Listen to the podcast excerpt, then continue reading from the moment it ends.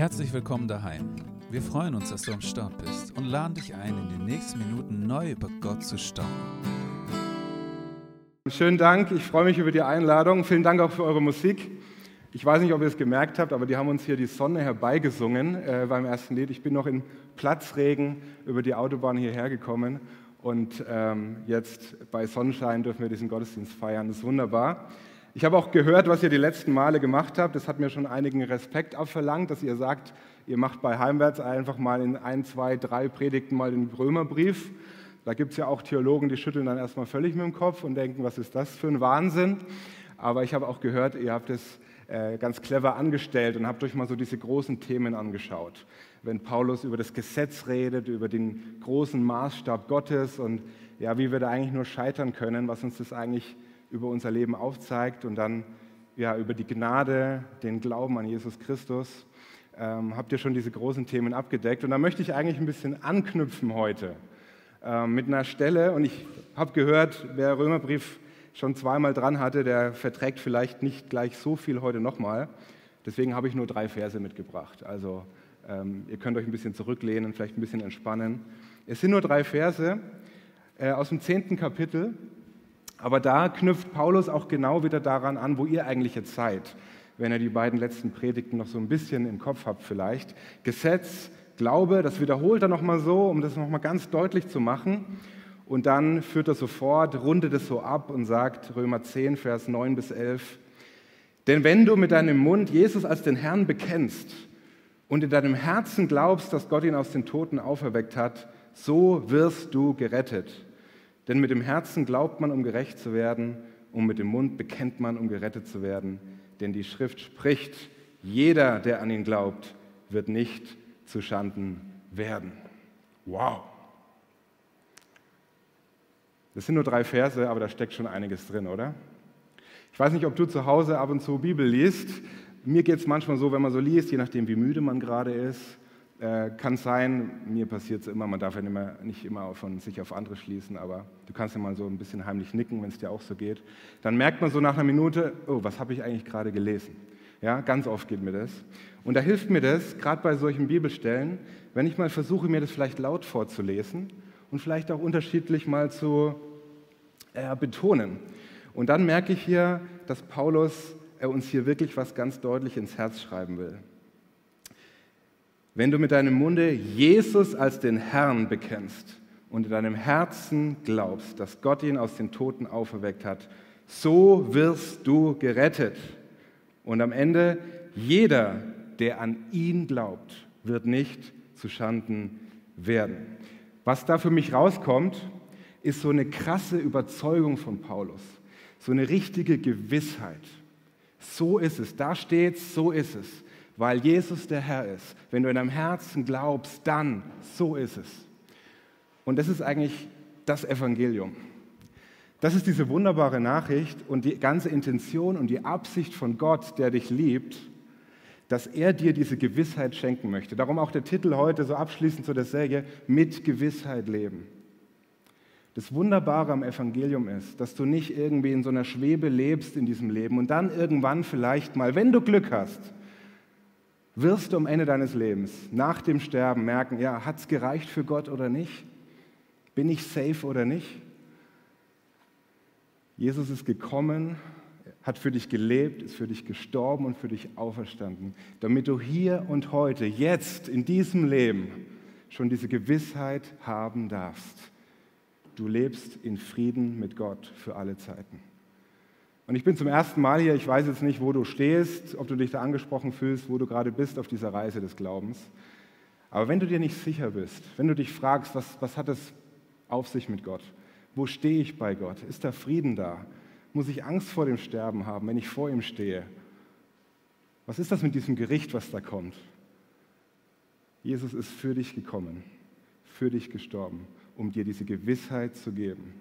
Hier und heute. Frieden mit Gott. Das ist Evangelium und das steckt hier schon drin. Und das möchte ich mit euch heute ein bisschen anschauen, nur in diesen drei Versen, wie wir zu so einer Gewissheit kommen können. Ich bin nicht Paulus, ihr seid nicht Paulus. Und man denkt ja manchmal bei solchen Leuten, oh, die waren krass drauf, die hatten so eine Überzeugung. Aber es ist das gleiche Evangelium. Du kannst die gleiche Überzeugung haben und die gleiche Gewissheit. Mit Gewissheit ist es ja so eine Sache. Ich weiß nicht, ob du da schon mal drüber nachgedacht hast. Ich finde so Leute immer total faszinierend, die eine Gewissheit haben, die eine Überzeugung haben, die genau wissen, was sie wollen. Ja? Vielleicht hast du so ein Vorbild bei dir im Kopf so, wo du genau weißt, der weiß, was er will, der geht seinen Weg. Weil wenn du Gewissheit hast, dann klären sich ganz viele Fragen in deinem Leben und da gibt, dich, gibt dir das eine ganz große Freiheit. Und da geht es Jesus auch darum, dass du diese Freiheit hast. Mit Gewissheit ist so eine Sache, wie kommen wir zu Gewissheit? Wie kriegst du Erkenntnis? Woher weißt du überhaupt irgendwas? Ich bin jemand, der immer sagt, Vorsicht vor Schubladendenken. Ja, habt ihr schon mal gehört? Schubladendenken. Manch, für manche ist es ganz einfach. Mann, Frau zum Beispiel ist eine ganz tolle Schublade. Funktioniert ganz oft, wenn man ein bisschen aufpasst. Und so eine Schublade hilft mir an anderer Stelle auch, in diesem Fall. Es gibt zum Beispiel die Schublade Kopfmenschen und Bauchmenschen. Wer hat das schon mal gehört? Ja, die meisten. Okay, ihr, habt eine Vorstellung. Ja? Also, das ist viel zu kurz gefasst, aber mir hilft es und vielleicht hilft es euch auch, wenn ihr den Gedanken ein bisschen mit mir mitgeht. Es gibt da so Bauchmenschen, die so tendenziell sagen, oh, ich verlasse mich viel auf meine Gefühle. Ja, ich brauche bei den Dingen, bei den Entscheidungen ein gutes Gefühl, gute Emotionen. Und das überträgt sich ganz oft auch so auf unsere Gottesbeziehung. Wie erlebe ich den Gott? Erlebe ich Gott überhaupt? Dass ich sage, okay, wenn da eine geile Band spielt, wenn die Lobpreiszeit gut ist, wenn die gute Kirchenmusik da ist, dann spüre ich irgendwie Gott, dann weiß ich, er ist da, das macht was mit mir. Vielleicht eher so die emotionalen Bauchmenschen.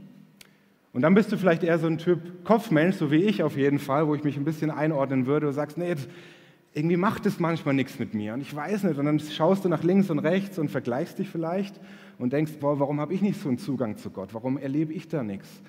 Aber vielleicht liegt es einfach daran, so ein bisschen als Trost vielleicht für dich oder als Mutmacher, vielleicht bist du ein bisschen eher so der Kopfmensch, dass du sagst, hey, ich will den Glauben auch durchdenken. Ich, ich brauche gute Gründe. Ich, ich will darüber nachdenken, was meine Überzeugungen sind, was meine Gewissheiten sind und so weiter. Egal auf welcher Seite du dich jetzt der Einfachheit halber mal einordnen würdest, vielleicht hilft es ein bisschen, auch so das eigene Glaubensleben so zu reflektieren, wo du gerade stehst. Aber das Schöne ist, da muss es nicht dabei stehen bleiben. Und das auch als Herausforderung an beide Gruppen. Jesus sagt einmal im höchsten Gebot, in der größten Aufforderung an uns, wir sollen Gott lieben mit ganzem Herzen, ganzer Seele, aber dann geht es auch weiter mit ganzer Kraft, mit ganzem Denken, auch mit ganzem Verstand. Bei Gott bist du nicht irgendwie in A und B in Schubladen aufgeteilt, sondern ihnen geht es um den ganzen Menschen. Und wenn du hier eher so als der Bauchmensch sitzt, dann hoffe ich, dich, dass ich dich heute ein bisschen herausfordern kann, weil meine Predigt, meine Gedanken sind vielleicht eher so ein bisschen an die Kopfmenschen gerichtet. Ich möchte euch heute gern von guten Gründen für diesen Glauben erzählen, warum ich gute Gründe habe, an Jesus Christus zu glauben, warum ich einen Grund für diese Hoffnung habe.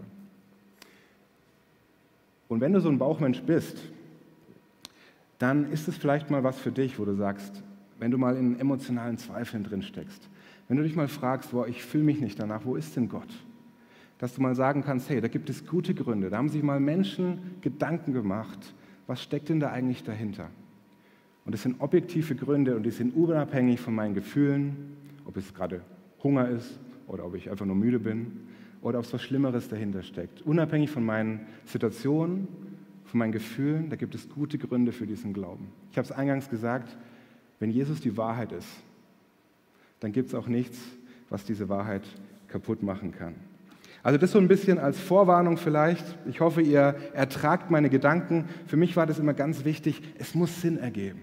Und das Schöne ist, dass ich diesen Sinn beim christlichen Glauben auch gefunden habe. Und jetzt schauen wir uns mal diese drei Verse an. Worin besteht denn die Gewissheit? Was, was will denn Paulus uns eigentlich hier mitgeben? Der ja manches immer ein bisschen kompliziert ausdrückt, aber hier eigentlich sehr, sehr klar ist. Hier stehen mal drei Sachen drin. Das heißt zum einen, es geht darum, mit dem Herzen zum Glauben, mit dem Herzen glauben, dann zu glauben, was? Dass Jesus der Herr ist, zweitens. Und drittens, dass Gott ihn aus den Toten auferweckt hat. Darauf baut Paulus seine Gewissheit. Und er wünscht sich, dass du auch deine Gewissheit in diesem Leben darauf baust. Mit dem Herzen zu glauben, dass Jesus der Herr ist und dass Gott ihn aus den Toten auferweckt hat. Lasst uns das mal anschauen, was da dahinter steckt. Mit dem Herzen zu glauben, jetzt kannst du dir denken, ja gut, Chris, jetzt hast du das schön erklärt mit den Kategorien, Schubladendenken, Bauchmenschen, Kopfmenschen. Geht es beim Glauben dann doch wieder eher nur um Emotionen, mit dem Herzen glauben? Oder muss ich, muss ich meinen Kopf also wirklich irgendwie draußen lassen, wenn ich in die Kirche gehe, nachdenken, das mache ich in der Schule, auf der Arbeit, in der Uni, aber im Gottesdienst, da geht es dann vielleicht eher doch so um irgendwas fühlen, irgendwelche Emotionen. Mit dem Herzen glauben. Tatsächlich ist eigentlich genau das Gegenteil gemeint. Glauben zum einen ist in der Bibel bei Paulus im Neuen Testament nicht irgendwas so Blindes, so auf der einen Seite ist alles, was ich beweisen kann, so dieses wissenschaftliche, greifbare, erfassbare, messbare und auf der anderen Seite, naja, das muss ich halt glauben, alles, was ich nicht erklären kann. Kennt ihr das so ein bisschen, diesen Gedanken? Ich weiß nicht, ob ihr mit Leuten mal im Gespräch seid, ja? Manche nicken. Mir passiert es ganz oft, wenn ich mit Menschen rede, dass ich im Laufe des Gesprächs irgendwann feststelle, hoppla, wenn die das Wort Gott sagen oder wenn die das Wort Glaube benutzen, hey, die meinen irgendwie was ganz anderes als ich. Wir reden manchmal voll aneinander vorbei. Und es ist total hilfreich, wenn man mit Leuten redet, erstmal zu verstehen, was meinen die, wenn die Glaube sagen? Was meinen die, wenn die Gott sagen, wenn die Kirche sagen? Dann ist es nämlich ganz oft der Fall, dass Leute so denken, okay, auf der einen Seite alles, was ich wissen kann. Und auf der anderen Seite, naja, wenn ich möchte, kann ich ja noch glauben, dass da irgendwo ein wohlwollender Gott ist vielleicht. Oder die sagen, ja, das ist vielleicht was für meine arme, alte, kranke Oma, so als psychologische Krücke. Da ist der Glaube ja was Tolles, so jenseits Vertröstung. Das braucht man, das tut gut, aber ob das wahr ist, können wir eh nicht wissen. Ist eh egal. Hauptsache, es tut gut. Also es gibt ganz viele Missverständnisse über diesen Glauben. Und tatsächlich ist es so, dass was Paulus hier schreibt, wenn das Wort Glaube im Neuen Testament auftaucht, das ist ganz anders gemeint. Das bedeutet nicht, ich halte irgendwas blind einfach für wahr, sondern es heißt, ich bin überzeugt von etwas. Ich habe gute Gründe für etwas. Ich bin zu einer Überzeugung gelangt. Ich vertraue mich etwas an mit meinem Leben. Hey, und das sollte ich doch mit guten Gründen tun, oder? Die Bibel ist kein Lexikon, aber manchmal stehen die Sachen ganz, ganz, ganz klar drin, wie im Duden. Und beim Wort Glaube ist es so. Kann man sich auch gut merken, wo das ist, Hebräer 11, Vers 1, einfach dreimal die 1, Hebräerbrief. Hebräerbrief 11, Vers 1, da steht quasi die Erklärung, was meinen wir mit Glaube? Was bedeutet dieses Wort? Und da heißt, es ist der Glaube eine feste Zuversicht auf das, was man hofft, eine Überzeugung von Tatsachen, die man nicht sieht. Es geht hier um Gewissheit und Überzeugung. Und ich glaube, jedem von euch fällt irgendwas ein, was unser Leben lebenswert, reicher und tiefer macht, was zum Leben dazugehört aber was wir nicht sehen können, was wir nicht empirisch fassen können. Ja, sei es die Liebe, die Freundschaft, das Vertrauen, all diese Dinge, die Emotionen, die Schönheit, so viele Dinge, die so wichtig sind, können wir nicht greifen, nicht messen, da können wir keine Zahl ranschreiben. Aber wir glauben, wir sind überzeugt davon. Und genauso ist der Glaube an Gott genauso wie ein Mikroskop in unserem naturwissenschaftlichen Labor ein weiteres Mittel, um diese Wirklichkeit zu erfassen. Ein weiteres Mittel, ein Weg, ein Zugang, wie ein neuer Sinn, um Gottes Gedanken kennenzulernen. Und das macht unser Leben reicher. Glauben heißt das, was heißt jetzt mit ganzem Herzen? Jetzt müssen wir ein bisschen aufpassen, wo wir hier unterwegs sind in unserer westlichen Welt. Ich weiß nicht, ob ihr darüber schon mal nachgedacht habt. Ähm, wenn wir an Herz denken, denken wir so oft an, äh, oft an irgendwelche rosa Dekorationen an Valentinstag, oder? Ganz klar, völlig normal. Herz heißt Emotion, Gefühl, verliebt sein. Und nichts anderes. Und was heißt es jetzt mit dem Herzen zum Glauben? Wir sind stark geprägt, müsst ihr mir jetzt einfach glauben, ja? heute geht es um Glauben, müsst ihr mir einfach glauben, dass das ganz stark aus einer griechischen Philosophie herauskommt, lange vor unserer Zeit. Aber unsere Welt in, der, in Westeuropa ist immer noch ganz stark davon geprägt.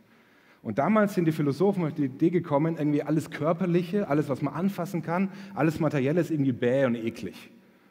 Und alles, was irgendwie Geist ist und Gedanken und Weisheit und Philosophie, Seele, das ist irgendwie total gut.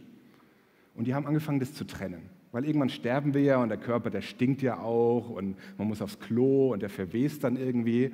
Und die haben gesagt, das ist alles schlecht. Und es geht darum, erlöst zu werden eigentlich aus dem Körper. Und die haben das so getrennt, Körper und Geist, Leib und Seele. Und wir denken immer noch so, entweder Verstand oder Herz. Aber die Bibel spricht da ganz anders. Gott spricht da ganz anders. Gott will dich als ganzen Menschen haben. Und gerade wenn die Bibel vom Herzen redet, wenn der hebräische Mensch über das Herz nachdenkt, da geht es genau um den ganzen Menschen, da geht es um deine ganze Persönlichkeit, da geht es auch um den Verstand. Da gibt es ganz oft das Gebet in der Bibel, schenk mir Herr ein verständiges Herz. Da geht es um, auch um dein Denken. Und deswegen macht es Sinn, was Paulus hier sagt. Er möchte, dass du eine Überzeugung gewinnst in diesem Leben, mit dem Herzen zu glauben, in der Gewissheit zu leben. Jesus ist der Herr und er ist wirklich von den Toten auferstanden. Also das ist das Zweite, was Paulus hier schreibt. Jesus ist der Herr. Kyrios. Ihr kennt es bestimmt, schon mal gehört. Oder der, das, die Liturgie, wenn wir singen, Kyrie eleison, Herr, erbarme dich, da steckt es auch drin. Christus ist der Kyrios. Schon von Anfang an haben die Christen, die ersten christlichen Gemeinden angefangen, Jesus Kyrios zu nennen, Jesus den Herrn zu nennen. Und da ist zweimal Dynamit drin. Das ist zweimal Sprengstoff. Erstens, Paulus schreibt ja hier an eine Gemeinde in Rom. Das müssen wir immer im Hinterkopf behalten. Rom, dieses große kulturelle, religiöse Zentrum, tausende von Göttertempeln. Und plötzlich kommt da einer her und sagt, Jesus ist Kyrios. Da denken die, hoppla, nee, Kyrios ist doch der Kaiser, oder? Kaiser, Kyrios, Retter, Erlöser, Gottessohn, das waren alles Namen, das haben die Römer für ihren Kaiser benutzt. Die haben den Kaiser als Gott angebetet. Und plötzlich kommt Paulus her und sagt, nee, Jesus. Das hatte ein absolutes Sprengstoffpotenzial zu sagen, nee, Jesus ist jetzt euer Herr. Das bedeutet nämlich, nee, der Kaiser ist es nicht mehr. Und das heißt für uns heute, nicht irgendwelche anderen Menschen sollen dir sagen, wie du deine Lebensentscheidungen treffen sollst, was du denken sollst, wie du handeln sollst. Nicht irgendwelche Vorbilder, auch nicht du selbst, sondern Jesus will dein Herr sein. Und das ist ein Abenteuer, Leute. Da denkt mal drüber nach. Und zweite, die zweite Dynamitstange, die da drin steckt, ist ganz einfach die. Als die Christen am Anfang gesagt haben, Jesus ist Kyrios, dann haben die damit gesagt, Jesus ist nicht einfach nur besser als der Kaiser, sondern haben gesagt, Jesus ist niemand anderes als Gott selbst. Jesus selbst hat es gesagt. Kyrios, das ist eigentlich das, die Tradition aus dem Alten Testament, wo es heißt, der Herr, Gott, Yahweh. Der Herr ist mein Hirte, Psalm 23. Und Jesus sagt in Johannes 10, ich bin der gute Hirte. Ich bin der, den das Alte Testament meint, wenn es vom guten Hirten spricht, wenn es vom Herrn spricht, wenn es von Gott spricht. Jesus hat gesagt, durch das, was er getan hat, durch das, was er gelassen hat, durch vieles, was er gesagt hat, nicht gesagt hat, ganz deutlich, ich bin Gott. Ich rede hier mit göttlicher Autorität. Ich bin der Herr, der Mensch geworden ist. Und ich habe versprochen, dass hier ein bisschen was auch für die Kopfmenschen dabei sein soll. Für mich war das immer ganz wichtig, so Dinge auch zu durchdenken und zu sagen, hey, wenn Jesus das sagt, er ist der Herr, er ist Gott, das ist irgendwie nicht normal. Ihr geht ja vielleicht ab und zu zum Heimwärtsgottesdienst. Ihr geht vielleicht ab und zu in die Kirche und es ist irgendwie so normal, oder? Aber lasst es doch mal sacken, was das eigentlich bedeutet. Stellt euch mal vor, ihr wärt damals unterwegs gewesen und so ein Typ hätte das behauptet. Jetzt ist mal alles erlaubt.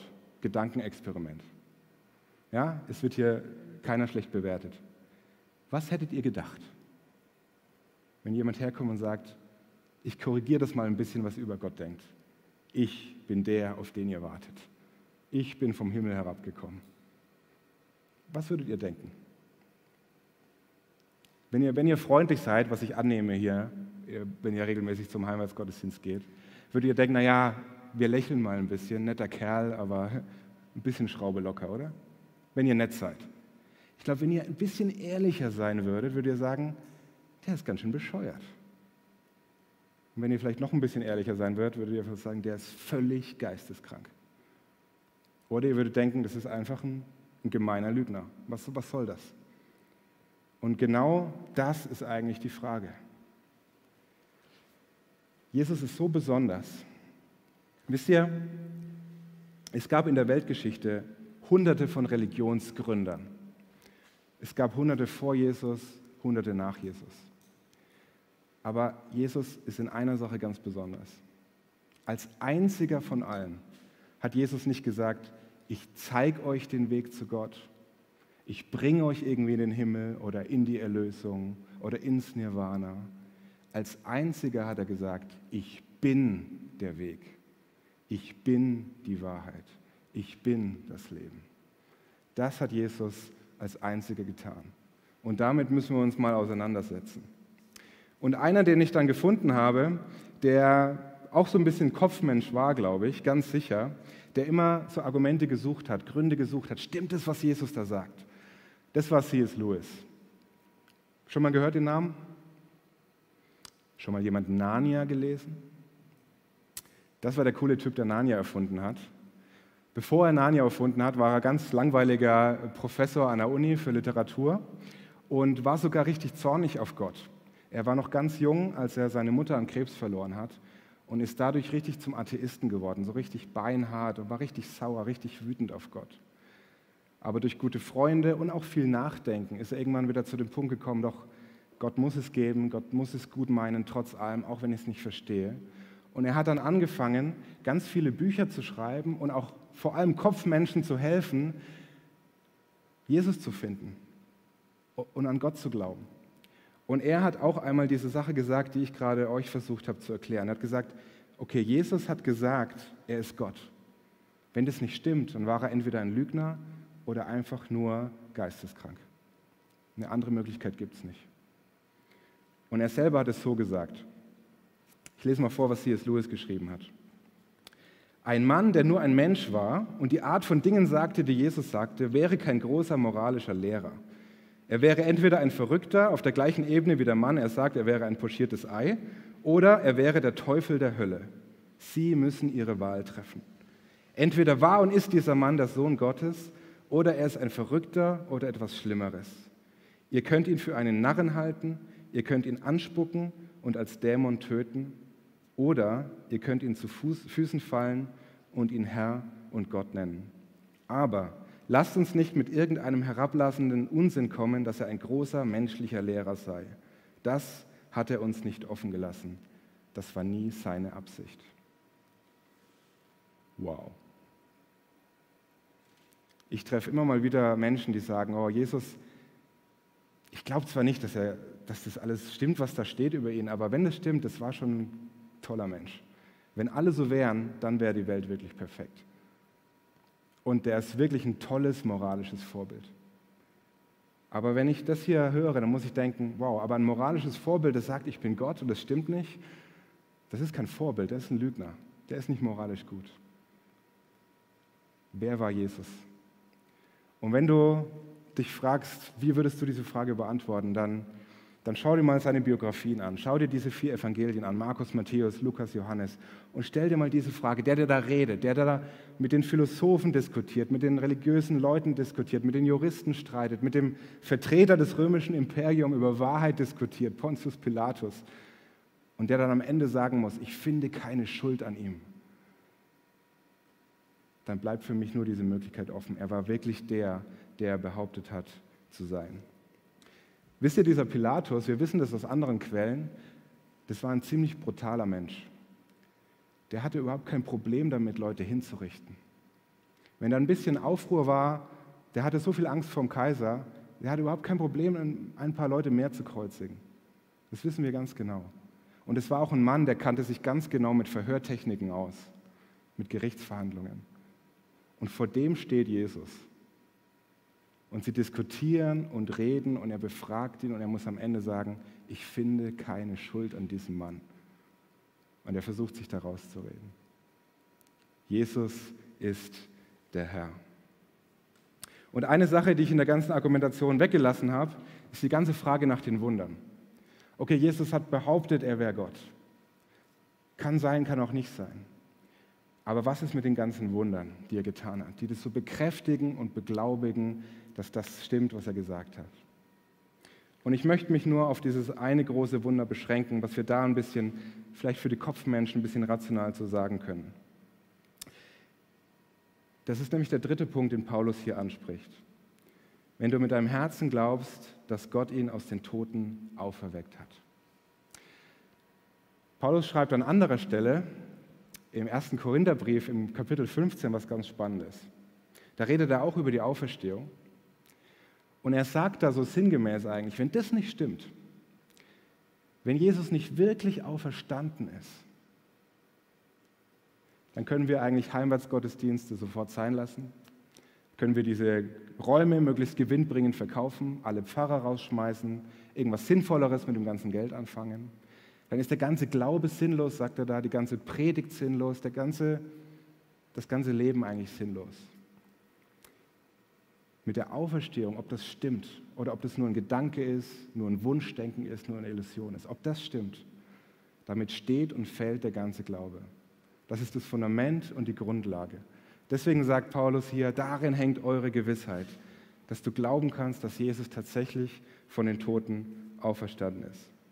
Und als Paulus an anderer Stelle wieder mit ganz vielen Kopfmenschen diskutiert, in Griechenland, äh, im Epizentrum der intellektuellen Welt damals, das könnt ihr nachlesen, Apostelgeschichte 17, da erzählt er ihnen auch von der Auferstehung. Und dann erklärt er, was das eigentlich zu bedeuten hat. Da sagt er, dass durch die Auferstehung Gott alles beglaubigt und versiegelt hat, was Jesus je gesagt und getan hat. Also wenn du irgendwie einen tollen Vers kennst, eine tolle Geschichte von Jesus weißt, einen, dein Taufvers dir viel bedeutet, irgendein Versprechen von Jesus, dann darfst du durch die Auferstehung ganz genau die Gewissheit haben, dass das die Wahrheit ist, was er da gesagt hat, dass das stimmt. Weil der, der dir das versprochen hat, ist von den Toten auferstanden. Aber stimmt das? Ich habe gesagt, das ist eine ganz entscheidende Frage. Und für mich in meiner eigenen Biografie war das auch total wichtig, das mal zu greifen und mal zu überlegen, stimmt das? Und weil das so eine wichtige Frage ist, habe ich mir so eine Eselsbrücke überlegt, wo ich mir das merken kann. Äh, vielleicht, wenn ich in eigenen Glaubenszweifeln stecke, wo ich wissen kann, ja, das mit der Auferstehung, das stimmt. Denn wisst ihr, wir glauben ja nicht, dass Gott irgendwann mal irgendwas gemacht hat und irgendwo, sondern mein christlicher Glaube heißt, dass Jesus zu einer ganz bestimmten Zeit Mensch geworden ist, heute vor 2000 Jahren und in einem ganz bestimmten Gebiet dieser Welt gelaufen ist, gehandelt hat, Menschen begegnet ist, seine Spuren hinterlassen ist. Heute nennen wir das Israel, Palästina. Das ist ein historischer Anspruch. Und dann kann ich das auch überprüfen. Ein Autor hat mal gesagt, dass Paulus und die anderen Schreiber vom Neuen Testament das Christentum genommen haben und haben es auf den Henkersblock der Geschichte gelegt und haben den Geschichtswissenschaftlern Beil, den, das Beil in die Hand gegeben. Das bedeutet, wenn die Geschichtswissenschaft, wenn die irgendwie rausfinden könnte, dass das stimmt nicht mit der Auferstehung, das wäre der, der, der Beilhieb und alles wäre vorbei dann wäre wirklich der Glaube sinnlos. Umgekehrt heißt es aber, es muss gute Gründe geben, die Historiker finden für die Auferstehung von Jesus. Historische Spuren, Indizien, die man wie ein guter Detektiv jetzt einfach nachspüren kann und Sherlock Holmes mäßig überlegen kann, was ist da dran. Und meine Eselsbrücke lautet Frage, jeder Buchstabe steht für was anderes. Das wollte ich euch kurz noch vorstellen, weil ich hoffe, dass es euch genauso viel hilft wie auch mir. Und vielleicht hilft es euch in eigenen Zweifeln, Vielleicht hilft es aber auch mal im Gespräch mit Freunden, Mitschülern, Arbeitskollegen. Frage heißt fünf Indizien für die Auferstehung von Jesus Christus. Das F steht dabei für Frauen. Frauen stehen hier ganz oben. Das ist gemeint das spannende Phänomen, dass in allen vier Biografien, in den vier Evangelien von Jesus einstimmig die Rede davon ist, dass die Ersten, die am Grab waren am Ostermorgen, dass es Frauen waren. Die Ersten, die losgerannt sind und gesagt haben, das Grab ist leer, Jesus ist auferstanden, diese wichtigste Botschaft der Weltgeschichte, das waren Frauen. Jetzt kannst du sagen, ja, toll, nett, schön. Weiter, gehen wir mal zu R. Was will der Kerl mir hier vorne erzählen? Damit ihr nicht denkt, dass es jetzt meine Gedanken sind, was ich jetzt vorlese, nehme ich extra meinen Zettel und lese es hier ganz deutlich ab, okay? Ähm, vielleicht können ja, ich weiß nicht, ob sich manche Frauen mal kurz die Ohren zuhalten wollen. Das ist hier ein bisschen ein sensibles Thema. Ich lese euch mal was vor, was ein Geschichtsschreiber der damaligen Zeit, ein, äh, sogenannt, ein äh, Mann namens Flavius Josephus, geschrieben hat. Der redet nämlich über so Berichte und Gerichtsverhandlungen und all das. Und er schreibt folgendes. Also ich habe die Frauen gewarnt, okay? Gut. Er schreibt, ein einziger Zeuge soll nicht gelten, sondern es sollen derer drei oder wenigstens zwei sein, deren Wahrheitsliebe durch ihren Lebenswandel verbürgt wird. Auch soll das Zeugnis der Weiber nicht zulässig sein wegen der ihrem Geschlechte eigenen Leichtfertigkeit und Dreistigkeit. Jetzt freuen sich wahrscheinlich alle Frauen, dass wir einige Jahrhunderte später leben, oder? Was hier ganz deutlich ist, ist, dass wenn ich irgendwie was Wichtiges verkündigen will, wenn ich vor Gericht stehe, in der damaligen Zeit, da fange ich nicht an, irgendwelche Frauen zu suchen als Zeugen. Das war eine patriarchalische Männergesellschaft. Da konnte irgendjemand einen Raubüberfall begehen und drei Frauen haben es gesehen und gesagt, der Kerl da drüben war es, der mit dem schwarzen Bart. Okay, das war in der Zeit damals ein bisschen schwierig, die haben alle schwarze Bärte. Okay, der mit dem schwarzen Bart und den braunen Sandalen waren auch schwierig. Also der da drüben, ihr wisst Bescheid, was ich meine, gell? Der war es und dann konnte ein Mann sagen, nee, nee, nee, der war mit mir Bundesliga gucken. Dann war das völlig egal, was die Frauen gesagt haben. Dem Mann wurde geglaubt und der Verdächtige wurde freigesprochen. Und wo jetzt Historiker darauf raus wollen, ist einfach das, wenn diese Berichte von der Auferstehung verfälscht worden wären, einige Jahre später, vielleicht Jahrhunderte später, dann wäre niemand auf die Idee gekommen, da genau Frauen einzusetzen in so einer Schlüsselposition. Da hätte man gleich von Petrus, von Johannes gesprochen, also von Männern, die später auch eine tragende Rolle gespielt hätten. Aber gerade, dass gerade die Frauen so eine Würde hier bekommen in diesen Texten, das zeigt den Historikern heute, dass das dran, was dran sein muss, dass es authentisch ist. Das hätte sich so niemand ausgedacht. Also erstes Indiz, die Frauen am Grab. Zweitens R, das steht bei mir für Reaktionen. Ihr müsst jetzt tapfer sein, weil ich jetzt mit meiner Handschrift hier komme. Reaktionen. Beispiel Petrus. Die Reaktion der Jünger nach diesem Auferstehungsmorgen. Petrus, ihr wisst es vielleicht, war ganz nah dran an Jesus. Als Jesus verhaftet wurde, wurde Jesus, äh, Petrus mehrfach gefragt, kennst du diesen Mann? Gehörst du zu ihm? Dann hat irgendwann der Hahn gekräht und Petrus ist in Tränen ausgebrochen. Er hat ihn verleugnet, er hat gesagt, ich gehöre nicht zu Jesus. Es war Nacht, er hätte sich verstecken können, hat er dann auch gemacht. Er wurde gefragt, irgendwie hier bei, bei so einem Lagerfeuer, und er hat verleugnet, dass er zu ihm, er hat nicht mal zugegeben, dass er ein Freund von Jesus war. Jetzt spulen wir mal ein paar Tage vor. Der gleiche Petrus, die gleiche Stadt, jetzt nicht mehr bei Nacht, sondern bei helllichtem Tag, steht in der Mitte der Menge vor tausenden Menschen vor dem Tempel und predigt von diesem Jesus und dass er auferstanden ist. Das heißt, mit diesem Petrus muss innerhalb von weniger Tage etwas passiert sein, dass er sich so um 180 Grad ändert und sein Leben so radikal ändert. Wir haben von Paulus den Römerbrief, der vom Christenverfolger zum verfolgten Christen wurde. Warum? Weil er die Gewissheit erlangt hat, Jesus ist von den Toten auferstanden. Und noch viele, viele mehr. Die meisten, vielleicht sogar alle von den ersten Jüngern von diesem engsten Kreis, sind genau wegen dieser Botschaft, wegen ihrem Glauben, wegen ihrer Gewissheit gestorben, hingerichtet worden. Und trotz dieser Reaktionen haben sie nicht gesagt, oh, das war nur Einbildung, das stimmt gar nicht. Sie haben daran festgehalten, weil sie die Gewissheit hatten, Jesus lebt.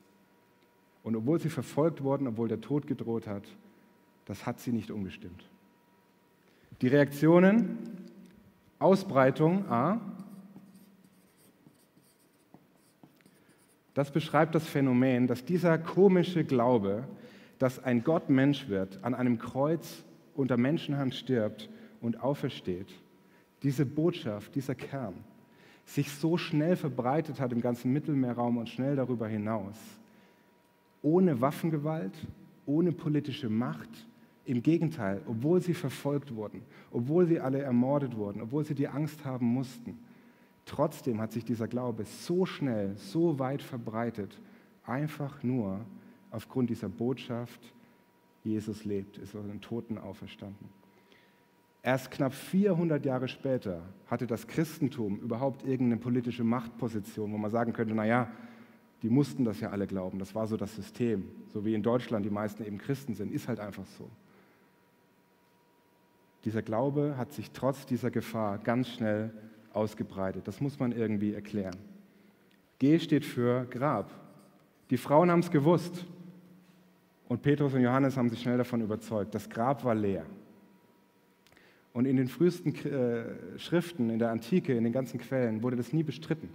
Es war ganz klar, da war kein Leichnam mehr in diesem Grab. Und jetzt könnt ihr auch wieder Detektiv spielen und fragen, okay, was sind denn die Gründe? Warum, warum ist das Grab leer? Man kann sich überlegen, okay, es gab irgendwelche Grabräuber. Da hat man ein bisschen das Problem, dass Grabräuber eigentlich selten an verwesenen Leichen interessiert sind. Und das bisschen Wertvolle, was da noch drin war, nämlich so die Grabtücher, die haben sie da gelassen. Das Grab war bewacht. Jesus war ein armer Mann. Er wurde sehr hastig bestattet, weil das Sabbat war. Da waren überhaupt keine Reichtümer mit drin zu erwarten. Ganz seltsame Begründung. Die Juden und die Römer, die wollten gerade, dass der Kerl tot ist. Die wollten, dass dieser Glaube stirbt. Die haben für seine Hinrichtung gesorgt. Die einzigen, die vielleicht ein bisschen einen Grund gehabt haben, waren die Jünger selbst. Aber denkt an die Reaktionen und die Ausbreitung. Die wären alle für eine Lüge gestorben. Keiner hätte geschwätzt, sowas gab es noch nie. Irgendeiner schwätzt immer. Spätestens nach irgendwie Folter oder Todesdrohung. Warum hätten sie daran festhalten sollen?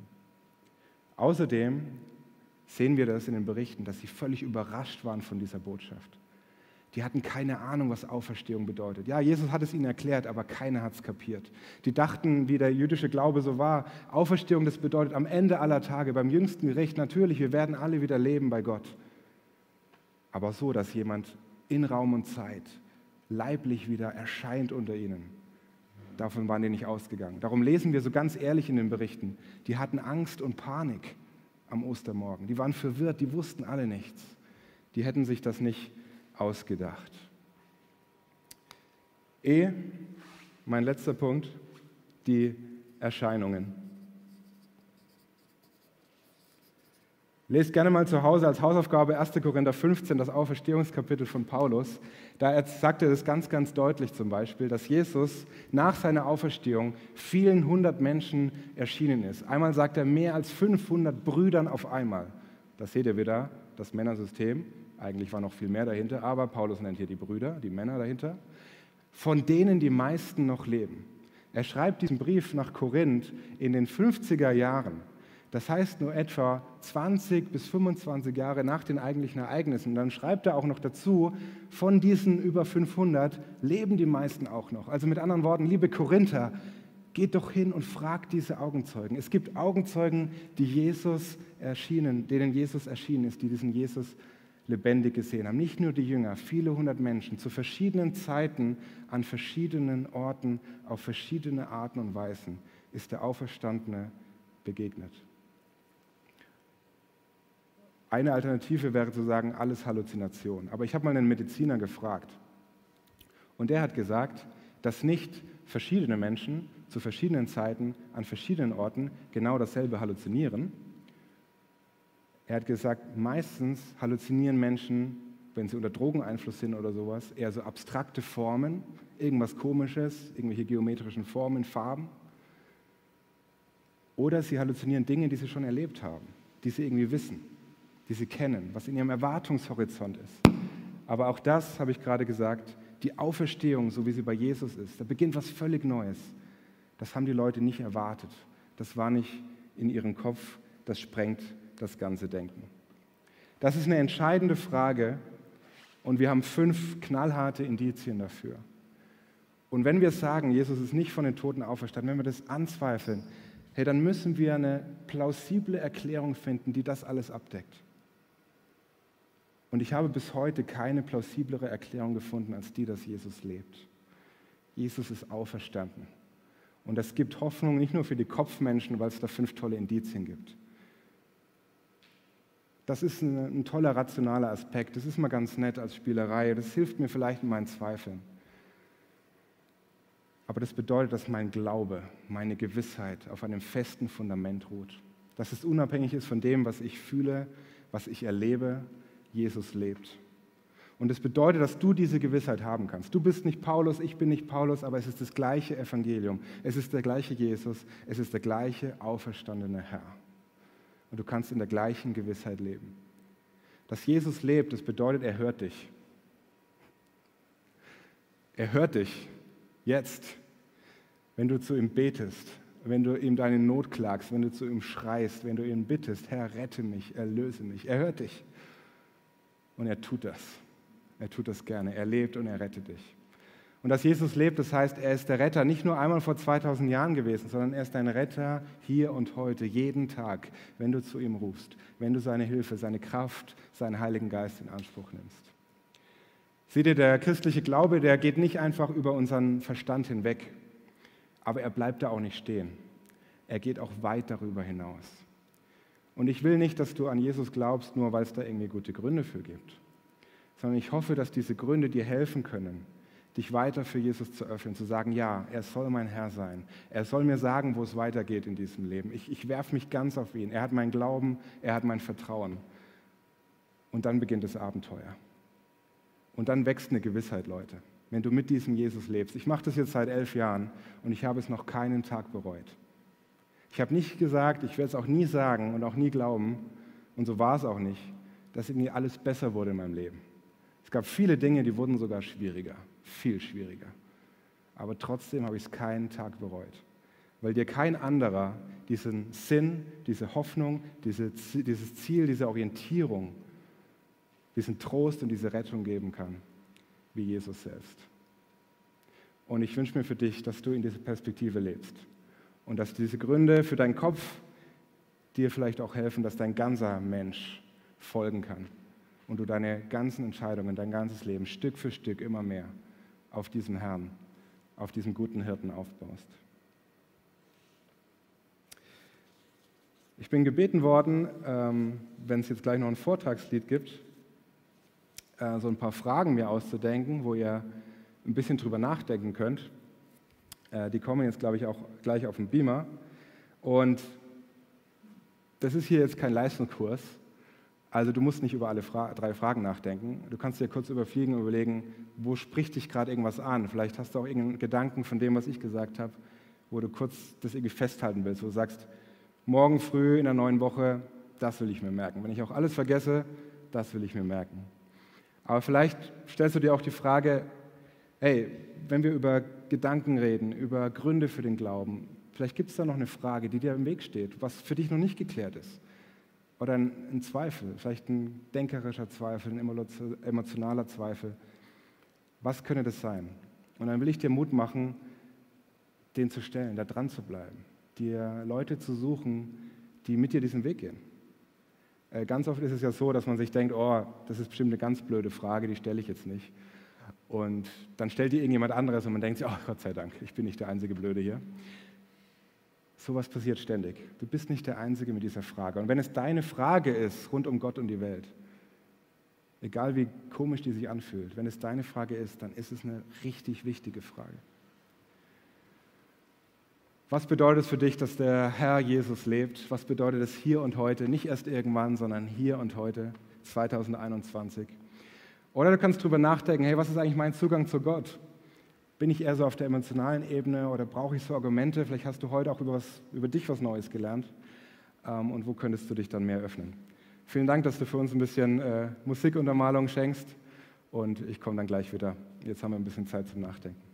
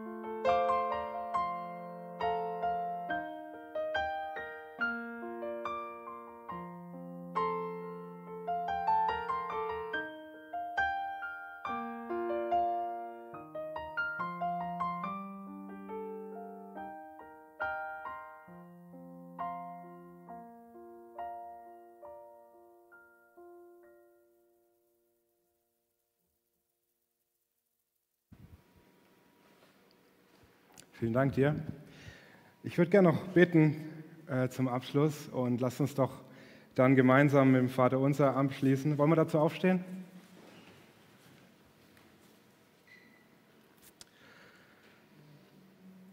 Jesus, ich danke dir, dass du uns geschaffen hast mit Herz und Kopf und Seele und Verstand und allem.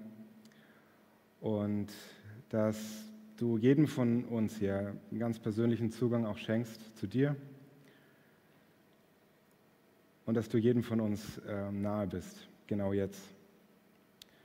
Und ich bete, dass da, wo wir Zweifel haben, wo wir vielleicht Fragen haben, wo wir ja noch nicht so genau wissen, wo der Weg hingeht, dass du uns begegnest, dass du uns hilft, ähm, dich klarer zu sehen, äh, in den Zweifeln zu dir zu rennen, dass du uns gute Menschen an die Seite stellst, die uns da helfen auf diesem Weg.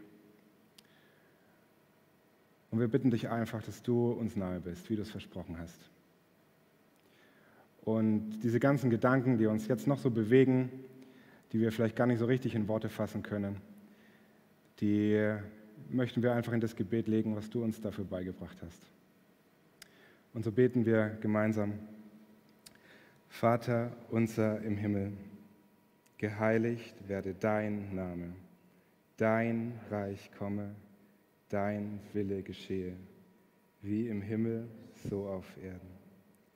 Unser tägliches Brot gib uns heute und vergib uns unsere Schuld wie auch wir vergeben unseren Schuldigern.